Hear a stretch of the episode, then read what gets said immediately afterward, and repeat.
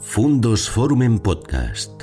Historias y personajes que nos ayudan a comprender el mundo. Muy buenas tardes, señores y señores. Eh, en nombre de la Fundación Obra Social de Castilla y León, me es muy grato darles la bienvenida a este encuentro fundos bajo el título ¿Cómo salvamos el planeta? Los encuentros fundos son una serie de eventos en directo que realizamos por todo Castilla y León y en los que abordamos grandes temas, cuestiones trascendentes, eh, los desafíos, los retos a los que las sociedades de nuestro tiempo se enfrentan o se van a enfrentar de forma inmediata.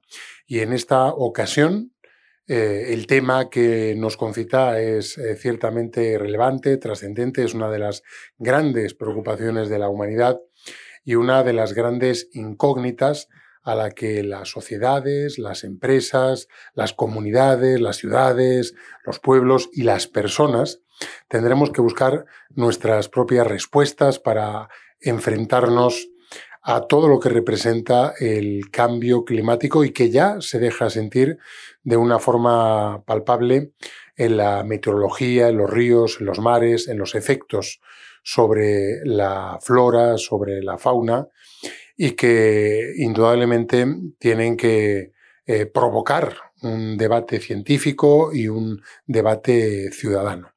Hoy eh, contamos con dos grandes especialistas que ahora les presentará Ana Herrero, eh, periodista, presentadora de Más de Uno Palencia, ganadora, por cierto, del premio Cosío de de periodismo, que es el galardón más importante que en Castilla y León se, se concede a un profesional, la categoría de, de, radio.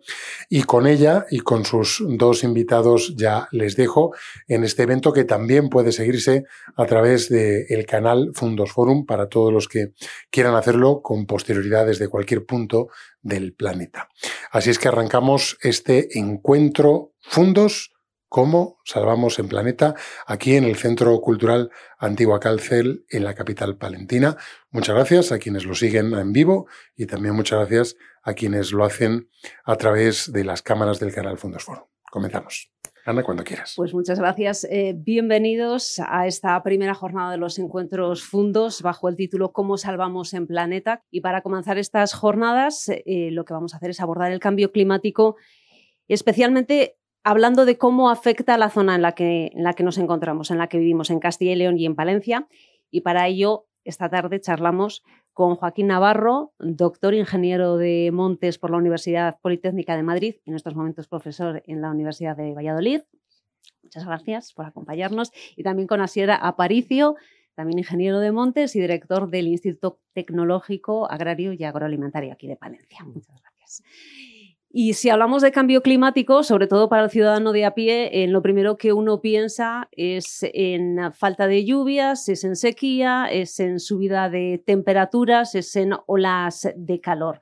Son cuestiones que se han planteado y se han abordado en la última cita en la que se ha tratado sobre cambio climático, que ha sido en esa cumbre que hace una semana se celebraba en Egipto, cumbre sobre cambio climático de la ONU. Y si les parece, eh, comenzamos con una visión un poquito global. Allí el secretario general de la ONU, Antonio Guterres, planteaba que la humanidad está en una carrera al infierno climático. Y mi primera pregunta es si estamos en una situación tan catastrófica en estos momentos. Joaquín. Joaquín.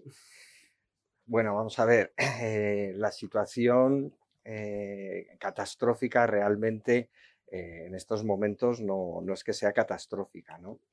Las, tendencias y las evidencias que tenemos de observaciones respecto a, pues lo que acabas de comentar, olas de calor, o cómo están yendo las temperaturas, o las sequías,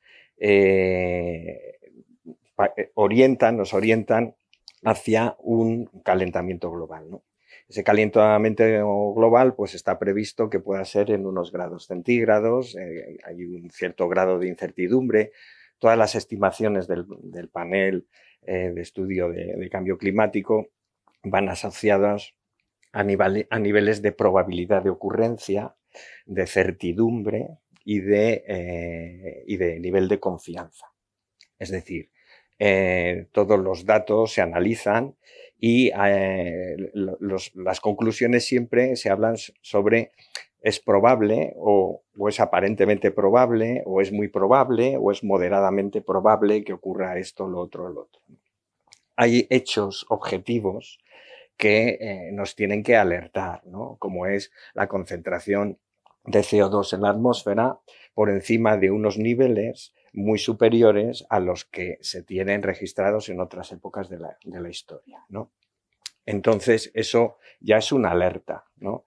También el, que seamos 8 mil millones de habitantes sobre el planeta, transformando los ecosistemas y aprovechando los recursos naturales y los recursos, eh, todos los recursos, materias primas, etcétera, pues generan otra alerta, porque estamos en un planeta con recursos limitados. Y por tanto, a nadie se le ocurre en su casa pues hacer un fuego en el, salón eh, o, en la, cocina y vivir de cualquier manera.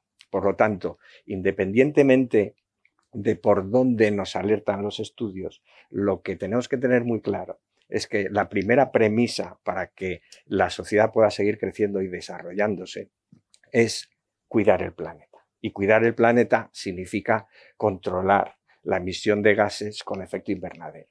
Y en eso hay un consenso absoluto, ¿eh? absoluto.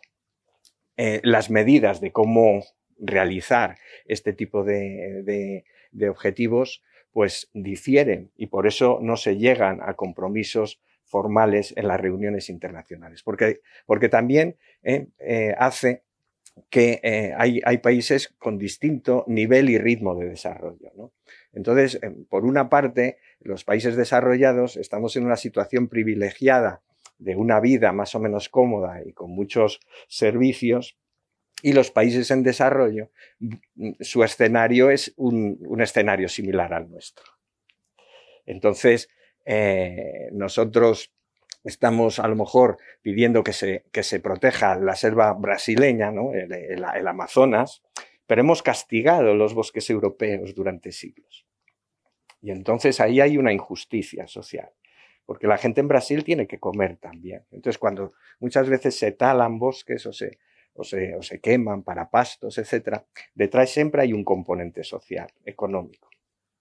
Y eh, nosotros podemos exigir a la sociedad de ciertos países a que conserven sus ecosistemas absolutamente naturales, habiendo nosotros maltratado los nuestros y teniéndolos en una situación muchas veces eh, catastrófica.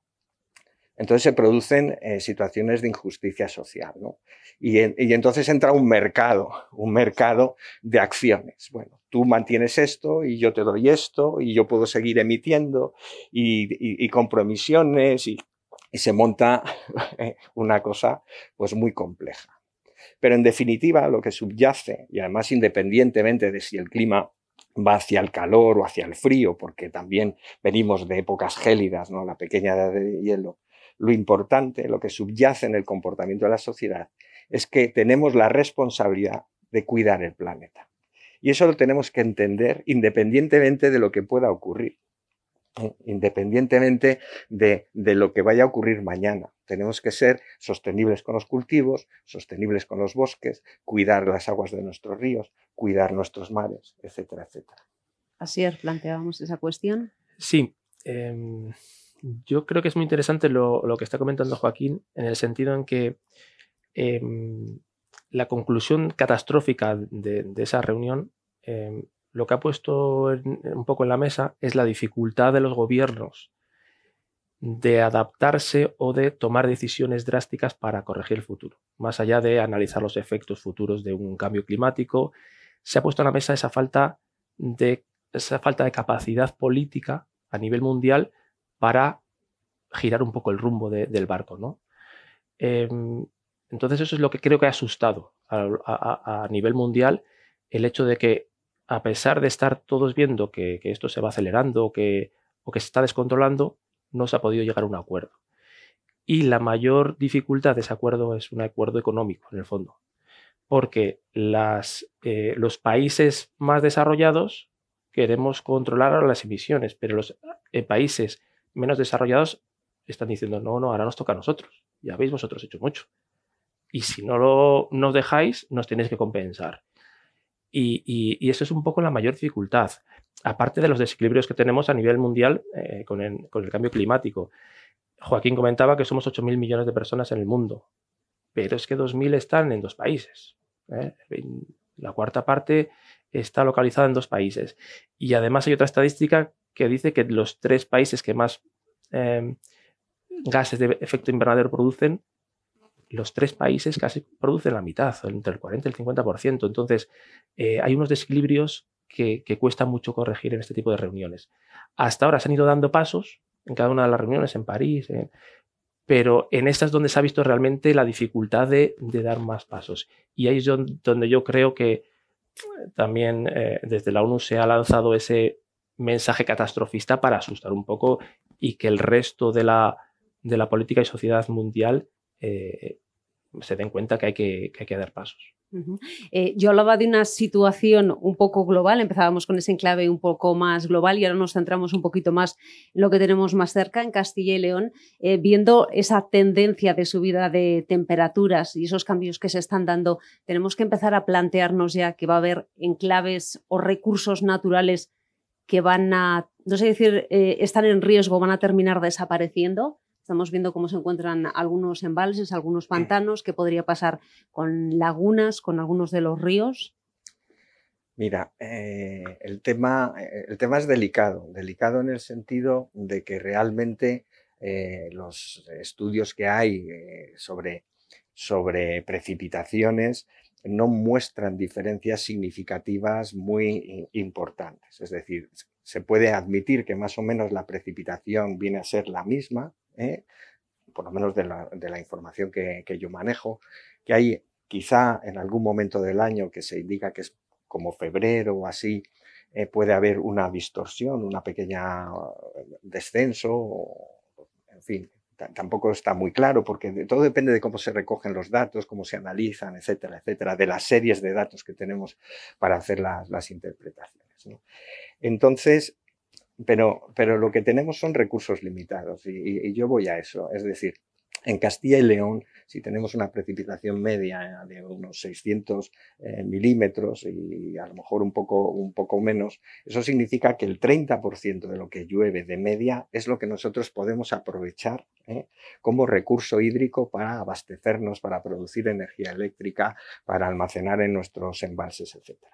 Es, decir, que disponible, lo que es la disponibilidad hídrica en, casi todos los, eh, países de, de nuestra latitud es el 30% de lo que De manera que e, ese 30% es, es, una cantidad concreta. Por ejemplo, a nivel nacional, la disponibilidad hídrica son 100.000 hectómetros cúbicos al año, de lo que podemos disponer. Y eso está en relación, ese uso está en relación con la población residente. ¿eh? Entonces, eh, si la población crece, el recurso disponible eh, a distribuir entre la población disminuye. Entonces tenemos que gestionar muy bien el recurso hídrico. A veces se dice, pues construyamos más embalses. Pero yo, eh, eh, pues muchas veces le digo a, nuestros amigos, no por tener un bolsillo más grande vas a recoger más dinero. Es decir, tú puedes hacer una política de construcción de embalses suficiente para capturar ese agua disponible, esos 200 milímetros eh, al año de los, que, de los que dispones. Entonces, muchas veces se hacen grandes embalses que están hechos para dar de beber al sol, porque la evapotranspiración no la podemos controlar. ¿eh? Y el 70% de lo que llueve se pierde por evapotranspiración. Entonces, eh, el gastarse dinero en infraestructuras que no van a ser útiles también es un impacto, es un impacto en consumo de materias primas para algo que no se, que no se va luego a utilizar bien. ¿Cuánto podemos poner en regadío? Pues tenemos que analizar eh, las, las, capacidades de las comarcas para eh, ese, excedente de regadío.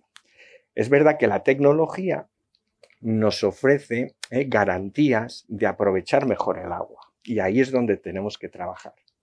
Pero fíjate, se ha desmontado una gran red de riego por gravedad que existía en muchísimos territorios para pasar a una red de agua eh, conducida por sistemas de impulsión, bombas que consuman energía, eh, automatismos, etcétera, que elevan el coste de la producción. Cuando el agua se mueve por gravedad de manera eh, gratuita. Entonces, a veces esto no significa renunciar a los sistemas modernos, pero tenemos que analizar hacia dónde vamos y, qué, y, cuál es el coste que metemos en los productos que pueden hacer que en realidad nos estemos empobreciendo, porque ahora mismo con la crisis energética todos somos más pobres. ¿no? Entonces, muchas veces en el medio rural ¿eh? se, conocen sistemas ¿eh? de aprovechamiento que, no, suponen, eh, no suponen coste energético y permiten obtener los recursos de una manera más sostenible. Ahí tenemos que trabajar, por ejemplo. En es que me enrollo. Em, sí, yo he hecho esa, reflexión un poco a nivel, a nivel agrícola, agrícola y ganadero a nivel de Castilla y León.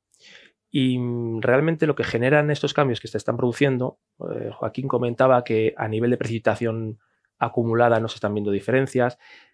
Creo que sí que se están intuyendo diferencias a nivel de distribución, de distribución y de intensidades y de. Pero bueno, ahí la estadística también e, es, compleja. Em, y eso está produciendo mucha incertidumbre en, el, ámbito agrícola. ¿no?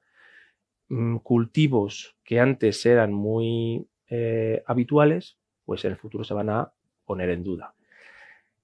Eh, de forma paradójica, también abre la puerta a otros cultivos. Y en Castilla y León, que estamos viendo desde el Centro Tecnológico Itagra? Pues que hay cultivos que generan incertidumbre, pero se nos están abriendo la puerta a otros cultivos que vienen más del sur. Hay un estudio concreto sobre la, eh, la producción hortícola en nuevas zonas de regadío que estamos realizando junto a Itacil y estamos viendo que en las zonas, nuevos desarrollos de regadío que se están llevando a cabo en, Palencia y en León, pues disponiendo de agua, que es un factor que también tendremos que valorar en el futuro si el, cambio climático nos va a limitar ese uso de agua, estamos viendo que a nivel climatológico podemos cultivar eh, mm, nuevas hortícolas, guisante verde, podemos cultivar em, maíz dulce, en zonas donde antes, por ejemplo, con el margen de heladas que teníamos no lo podíamos hacer. Mm, bueno, seguimos trabajando, hemos hecho solamente un año de, trabajo, nos quedan otros dos o tres para que agronómicamente tenga su, recorrido, pero estamos viendo eso, la, posibilidad de, eh, de, que en Castilla y León se implanten otros cultivos que se hacían más al sur. Y además, a nivel industrial, tenemos un valor añadido y es que eh, esos cultivos se producirían cuando no se producen en otras zonas. A nivel agrícola, Castilla y León compite con Andalucía, con el sur, con Extremadura, porque si eh, producimos a la vez, pues ellos tienen cierta ventaja con el clima. Pero si producimos más tarde, cuando ellos ya se han terminado, a la industria le resultamos muy atractivos. Entonces, de forma paradójica, el cambio climático va a favorecer que tengamos más cultivos donde elegir en Castilla y León si disponemos de agua, que es la segunda variable. Eh, esa segunda variable, pues es más difícil de de resolver ahora mismo, como decía Joaquín, porque tenemos que ver la estadística, tenemos que ver esa disponibilidad de agua que tenemos, esa disponibilidad de almacenamiento y, otras muchas variables. ¿no? Pero de repente eso, el cambio climático va a abrir la puerta a otros cultivos, con mucha prudencia. Lo estamos viendo también en, otras especies, como, el, em, como la producción de aceituna, por ejemplo. ¿no? Antes era impensable en Castilla y León y ahora hay eh, zonas de producción de aceituna y de olivo en, Medina del Campo. Y se están incluso ensayando aquí en Palencia. Mm, bueno, son cosas que tenemos que ir viendo en el futuro porque al final los efectos del cambio climático son difíciles también de prever o de, concretar. Eh, nos va a limitar muchas cosas, nos van a abrir las puertas a otras con, mucho, con mucha precaución y, y, bueno, la mayor eh, la mayor importancia creo que tiene que ser en que busquemos cultivos y especies resilientes que nos permitan además adaptarnos a, cambios. Esa es un poco una de las cosas que tenemos que tener eh, más en cuenta. Tenemos que buscar variedad de cultivos. Ya no va a valer tampoco esa homogenización de cultivos que teníamos antes. A nivel agronómico va a interesar que tengas diversidad, porque para, para buscar esa resiliencia y esa adaptabilidad del medio. Entonces, mm, tenemos que saber que va a haber cambios, que esos cambios todavía están por definir, que tenemos que aprovechar los cambios positivos, teniendo en cuenta que, va a haber todos muchos cambios muy, muy negativos. En este mismo sentido, eh, hace unos días escuchaba responsables del Jardín Botánico de Madrid y ellos planteaban que ya están mirando a ciertas zonas de Chile porque ven que eh, el, clima en Madrid en el año, creo que marcaban el 2050, va a ser semejante. Entonces, a la hora de incorporar nuevas especies, estaban mirando ya a, esas zonas. En nuestras reforestaciones, y no hablamos ahora ya quizá de agricultura, pero sí de nuestros montes o de nuestras eh, montañas o otro tipo de, paisajes, habría que empezar a pensar ya en otro tipo de, especies o variedades. Si me dejas, a mí me gustaría completar un, o puntualizar un par de cosas que dice Asier que me parecen muy importantes. Una, en el tema del agua, ¿eh? en el tema del agua el agua y la agricultura. Hay que, tenemos también que trabajar en pensar en ser solidarios, porque no solamente tener la disponibilidad de agua. Lo que no podemos es satisfacer todas las necesidades hídricas de cultivos para que los cultivos terminen en montones que se queman para que nos salga el producto al mercado. Eso ocurre, por ejemplo, porque lo he visto yo, ¿eh? lo he visto en Almería. Montar, quemar montañas de tomates, de pimientos, eh, porque el exceso de producción no lo puede asumir el mercado. Entonces hay que tener en cuenta, cuando se habla de solidaridad del agua, el agua para quién y para qué. Y luego tenemos que pedir las cuentas del agua que, que te hemos dado. ¿eh? Porque el agua no es solo para enriquecerse. ¿eh? Entonces, ese es un tema muy delicado también. Es decir, estamos, es un compromiso social siempre entre todas las partes el que, el que hay que gestionar. ¿no? Y, quería recordar que Miguel Delibes escribe Castilla Habla en 1986 y recoge testimonios de agricultores que vienen sufriendo una sequía muy potente que está entre el año 1981 y 1985. Y, sea, y, los testigos de, que, entrevista a Miguel Delibes hablan de cosecha cero prácticamente ¿eh? en 1985. Y fíjate que en ese momento los agricultores que hablan con Miguel Delibes eh, eh en confianza le dicen cómo ven que el girasol eh, es lo que les ha, les ha salvado el año. El girasol. Y ven en el girasol el oro negro de Castilla. Eh, y resulta que hoy estamos pagando el aceite de girasol a unos precios exorbitantes porque lo, lo produce Ucrania y nosotros podíamos estar produciendo. ¿Eh? y estar compitiendo. Pero nos hemos acostumbrado a vivir con lo de fuera, en una situación que realmente pues, ha dejado muy desasistida a nuestro sector agrícola, a nuestro sector ganadero, y tenemos que volcarnos en ellos. ¿no? Pero con un concepto que decía al principio de solidaridad entre todos los colectivos. Entonces, eso quería, quería aportar. Y luego, si quieres, empiezas tú por lo de las reforestaciones, porque eh, Em, yo estudié eh, ingeniería de montes aquí hace ya veintitantos años y recuerdo que cuando estudié, Joaquín fue profesor mío, em, había mm, una serie de factores que eran bastante estáticos en el futuro. Eh, la distribución de especies, el clima, mm, el suelo. Entonces había una serie de factores que tú los estudiabas en la carrera y más o menos creías que iban a ser estáticos. Y 20 años, 20 años después te das cuenta de que no. Ni la distribución de especies es tan estática como te la presentaron, ni el clima eh, eh, eh, lo puedes estimar de forma, de forma así. Entonces, de repente nos hemos visto en una situación en la que tenemos que poner también en duda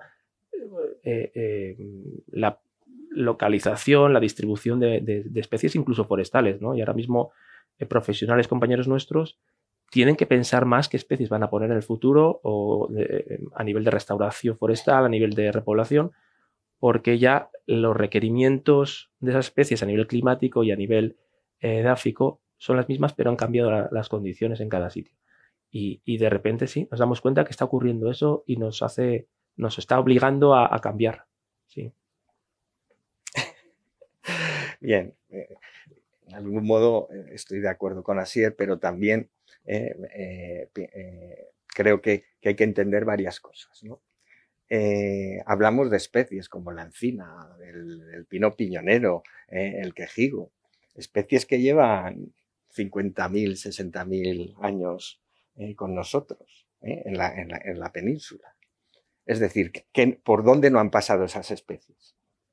¿Por qué no cambios climáticos han pasado esas especies? Es decir, pensar que vamos a una catástrofe es, eh, bueno, puede estar bien para la prensa a lo mejor más amarillista o para intentar llamar la atención, pero las especies tienen sus mecanismos de resistencia.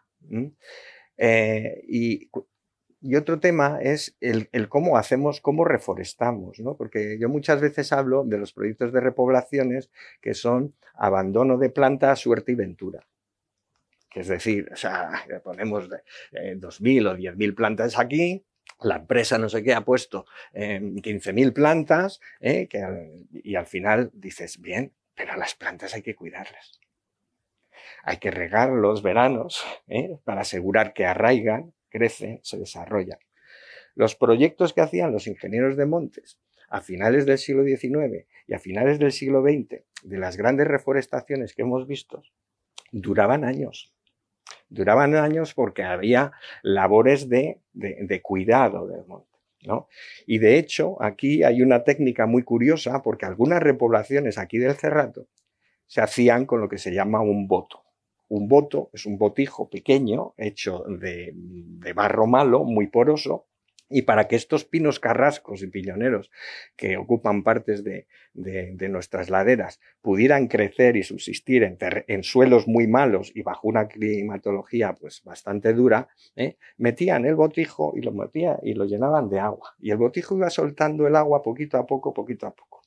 Es decir, los ingenieros de montes que trabajaron haciendo estas repoblaciones a mediados de los años 50 ya habían inventado el riego subterráneo y por goteo. Y gracias a eso tenemos hoy unas masas, eh, unos pinares que tenemos aquí. Entonces, la sociedad actual ahora es muy rápida eh, y te dice, hay que repoblar esto. Pero es que eh, los costes, los costes están muy por debajo de lo que cuesta hacer las cosas bien. Y entonces, no, se ha secado la planta. claro, no la ha regado. Pero es que regar una repoblación es el 60% del presupuesto del proyecto de plantación y a veces no queremos asumir esos costes. De nuevo, la sociedad tenemos que entender que si queremos bosques resilientes, flexibles, tienen que crecer, madurar, desarrollarse para que ellos mismos desarrollen sus estrategias. Y eso, pues, son cosas que estudiamos en, la Escuela de Ingenierías Agrarias y que intentamos inculcar a los alumnos evidentemente eh, nos vamos a enfrentar a cambios en uno u otro sentido y las especies se mueven, se mueven y nos acompañan, ¿no? Pero yo traía que antes nos, eh, sonreíamos aquí, eh, pues el calendario agrícola, el calendario agrícola del siglo XIII, que está en Isidoro de León. Entonces, esto lo puede ver cualquiera. Y es el calendario agrícola donde la cosecha de, de, las tierras es en, junio y en julio. ¿eh? Y la vendimia es en septiembre. Y la recogida de los frutos, de nueces, de, castañas y tal es en octubre. Y estamos hablando ¿eh? de 800 años. Y entonces, cuando tú preguntas, ¿es catastrófica la situación? Pues hay evidencias en la historia que hemos pasado por momentos muy malos, ¿no? Y que hemos sabido salir adelante. Entonces yo confío en que podamos implementar las medidas para salir adelante. ¿eh? Planteas que no ha habido grandes cambios en 800 años, también nos dicen que estos últimos años, estas últimas décadas, se está acelerando todo. Pues mira, si me dejas, te traigo más dibujitos. Estas son las isofenas. Las isofenas son las isolíneas que marcan la floración de las especies. Entonces estamos cansados de oír que la floración se ha adelantado ¿eh? como un mes. Bueno, pues aquí viene, estas son las isofenas, que son las del periodo 1960 a 1980. Y aquí dice que en Castilla y León, en el centro, ¿eh? el, el almendro florece la tercera semana de febrero, que es lo que suele ocurrir. Es lo que suele ocurrir normalmente. No todos los años ocurre. Unos años se adelanta si es un año cálido y otros años se retrasa si es un año, es un año frío. Pero el, el comportamiento medio es relativamente similar a lo que está, a lo que está ocurriendo ahora. De todas maneras, tenemos que interrogarnos y decirnos, somos 8.000 millones de personas. ¿eh?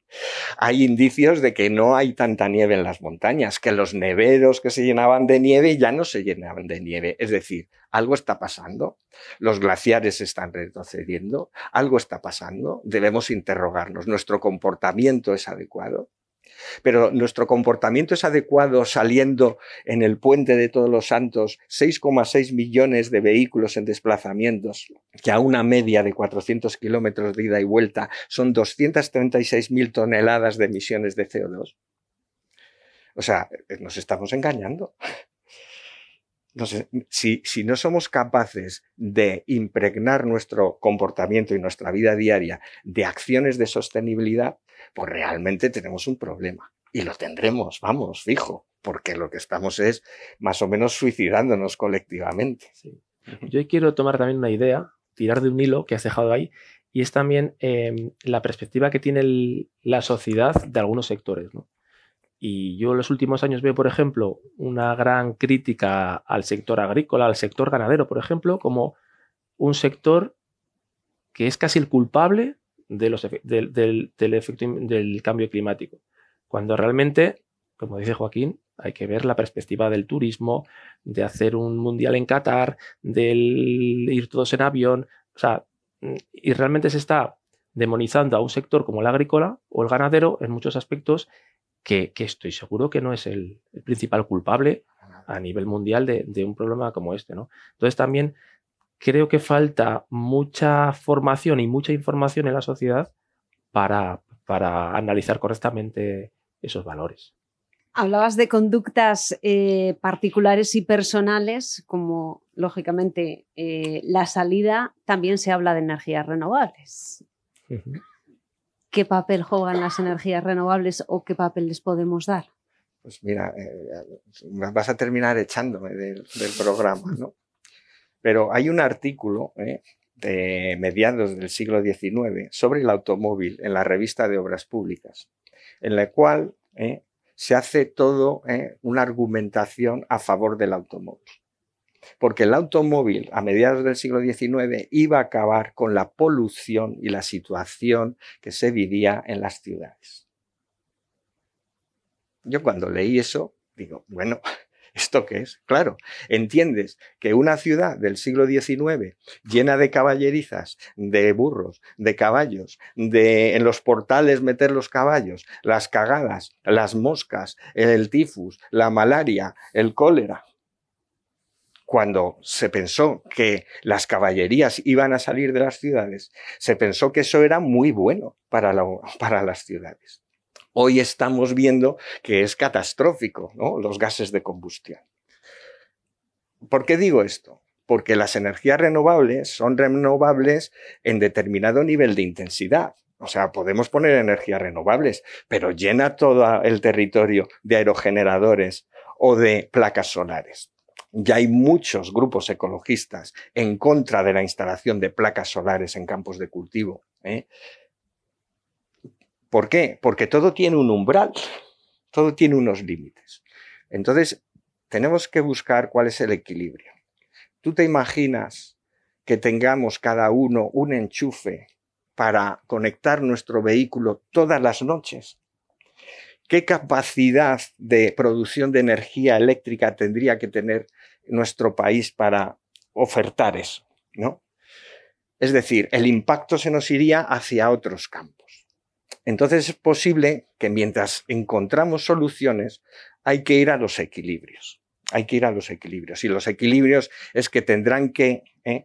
Eh, si queremos mantener nuestro sistema de vida, tendremos que equilibrar determinados tipos de energías con energías, eh, lo que llamamos renovables, Tú fíjate que el gas natural se quiere meter en lo renovable o la energía nuclear se mete en lo renovable. Es decir, al final eh, abrimos la manga así para meter en renovable todo aquello que nos permita seguir viviendo. Y, ahí hay también muchas, muchas críticas. Entonces tendremos que buscar los equilibrios ¿eh? para ver cómo vamos solucionando los problemas. Y, de nuevo los extremos pues se matan. Hoy el, petróleo es lo que manda, ¿no? las reservas petrolíferas. Pero es que para las baterías de los coches, las grandes empresas compran salinas compran salinas, se, se, blindan porque se necesitan las sales para la construcción de las baterías. Y se impactan grandes salinas que son paisajes eh, eh, con un, eh, geomorfológicos que deberían ser protegidos y se están explotando. es decir, los impactos se mueven, se mueven y en determinado momento pueden ser impactos inasumibles en algunos aspectos. Entonces yo entiendo que hay que ir hacia la sostenibilidad con un equilibrio de esas renovables, evidentemente. Somos un país que, en, horas de sol tenemos una gran ventaja y también en energía eólica, pero tenemos que intentar hacerlo bien. ¿Eh? Y entonces, por ejemplo, pues no podemos anular tierras de cultivo llenándolas de placas solares, porque viene otra crisis como esta y tenemos que poner a producir nuestros campos, nuestros agricultores, ¿de qué nos van a alimentar? ¿De placas solares? En cambio, no entiendo que no haya una política de las grandes empresas hidroeléctricas que vayan pueblo por pueblo y digan, todos los tejados de este pueblo, cajas solares, eh, eh, placas solares, vamos a subvencionarlo ya, inmediatamente. Y aquí tenemos, pues todo, lo, desde Monzona a cualquier pueblo, anda que no hay tejados para poner. ¿Por qué no se hace eso? Pues porque seguramente las empresas hidroeléctricas tienen mucho que perder. ¿eh? Iberdrola tiene embalses en Portugal con los que negocia y, nos vende energía eh, eléctrica a nosotros mismos desde el país vecino. O sea, aquí esto es un follón tremendo. Así es, ¿qué papel le das tú a las energías renovables? Y otra cuestión que, planteaba Joaquín, ¿no se pueden eh, generar sinergias eh, mundo del campo, energías renovables? Eh, en el mundo del campo, y ahora está muy, muy en boga ¿no? ese tema, creo que tenemos que buscar, como dice Joaquín, ese equilibrio, esa compatibilidad de usos, pero que yo quiero ser optimista y yo creo que, que se puede conseguir eh, desde Itagra, por ejemplo, estamos trabajando mucho o intentando lanzar proyectos de agrovoltaica que consisten en combinar el uso agrícola con la producción energética fotovoltaica.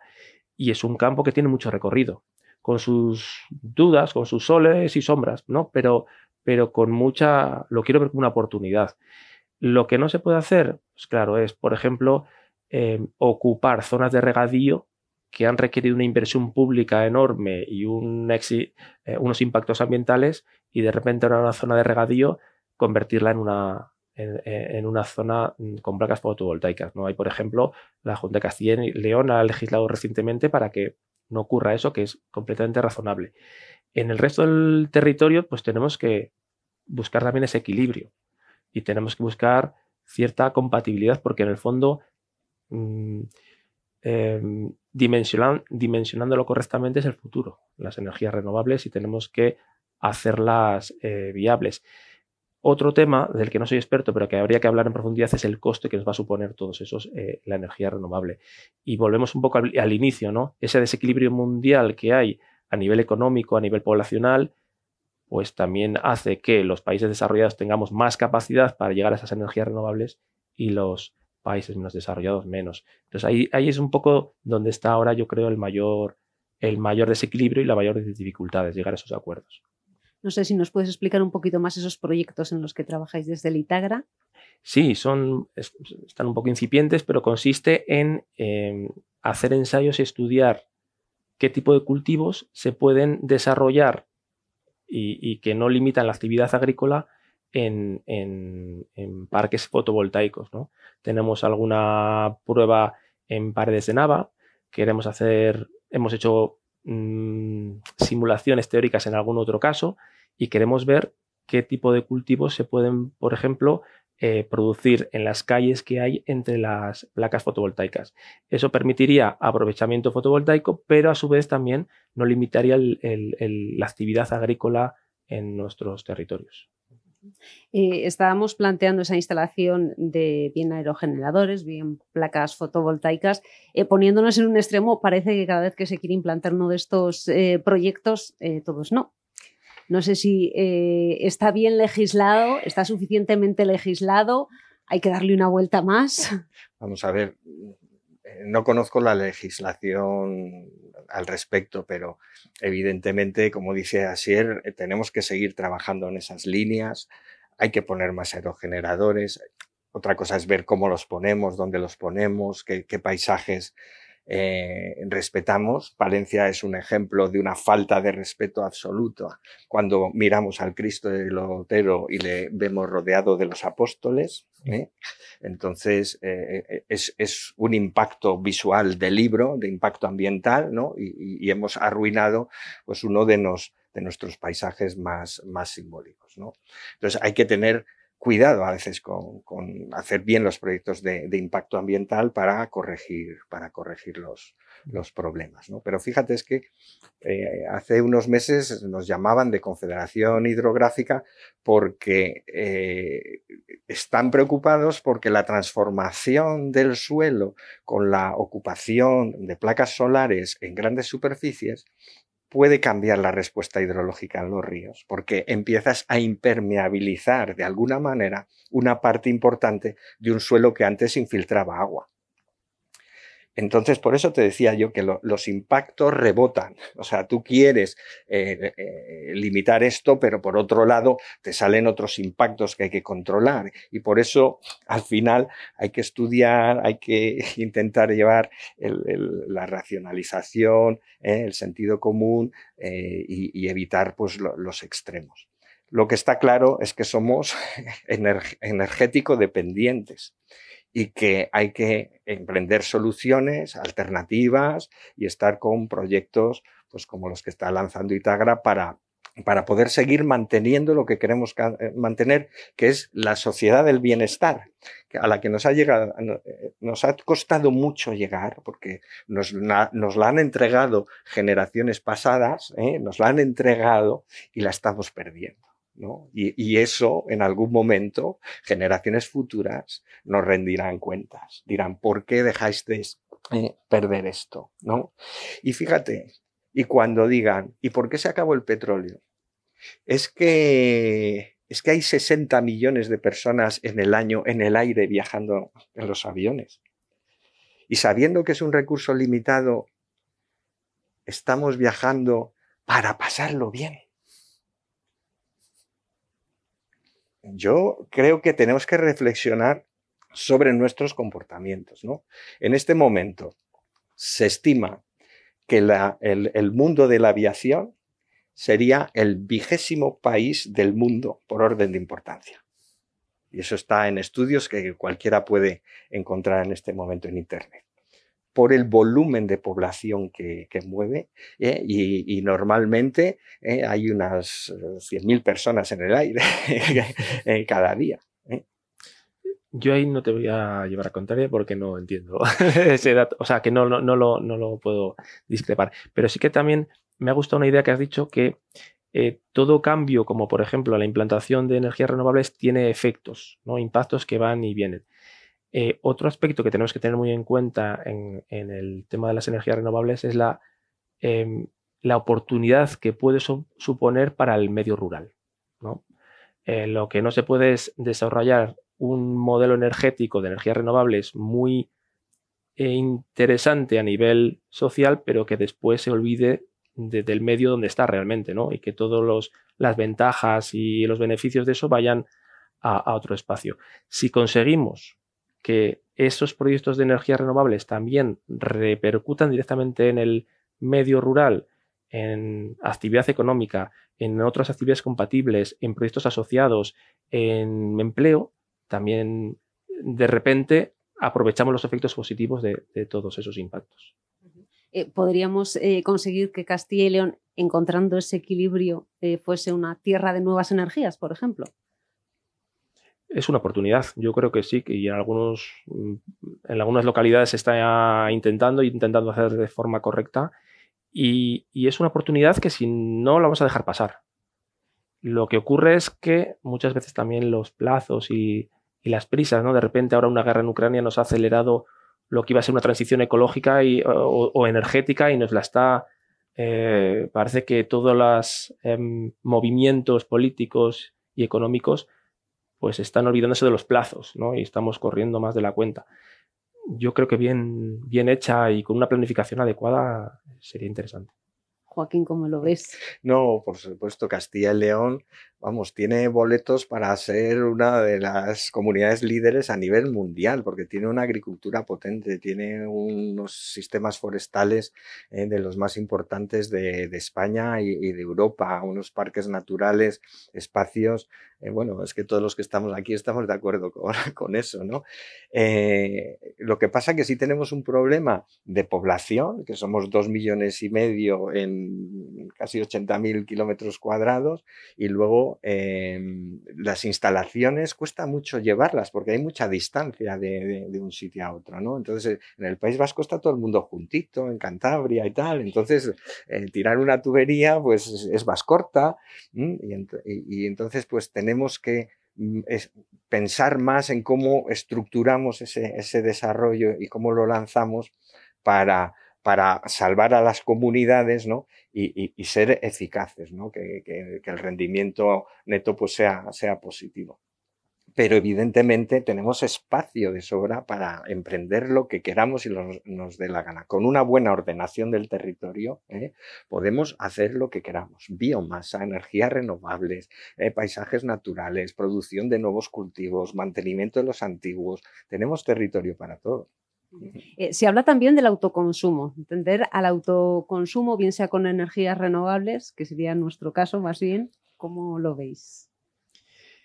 Y más eh, después de la crisis energética que estamos teniendo en estos momentos. Sí, yo creo que la crisis energética está ayudando a que, a que la gente se lo plantee más de cerca. ¿no? Antes eh, teníamos ya ciertos problemas energéticos y ciertas dependencias externas, pero ahora es cuando se está demostrando la, la fragilidad que teníamos.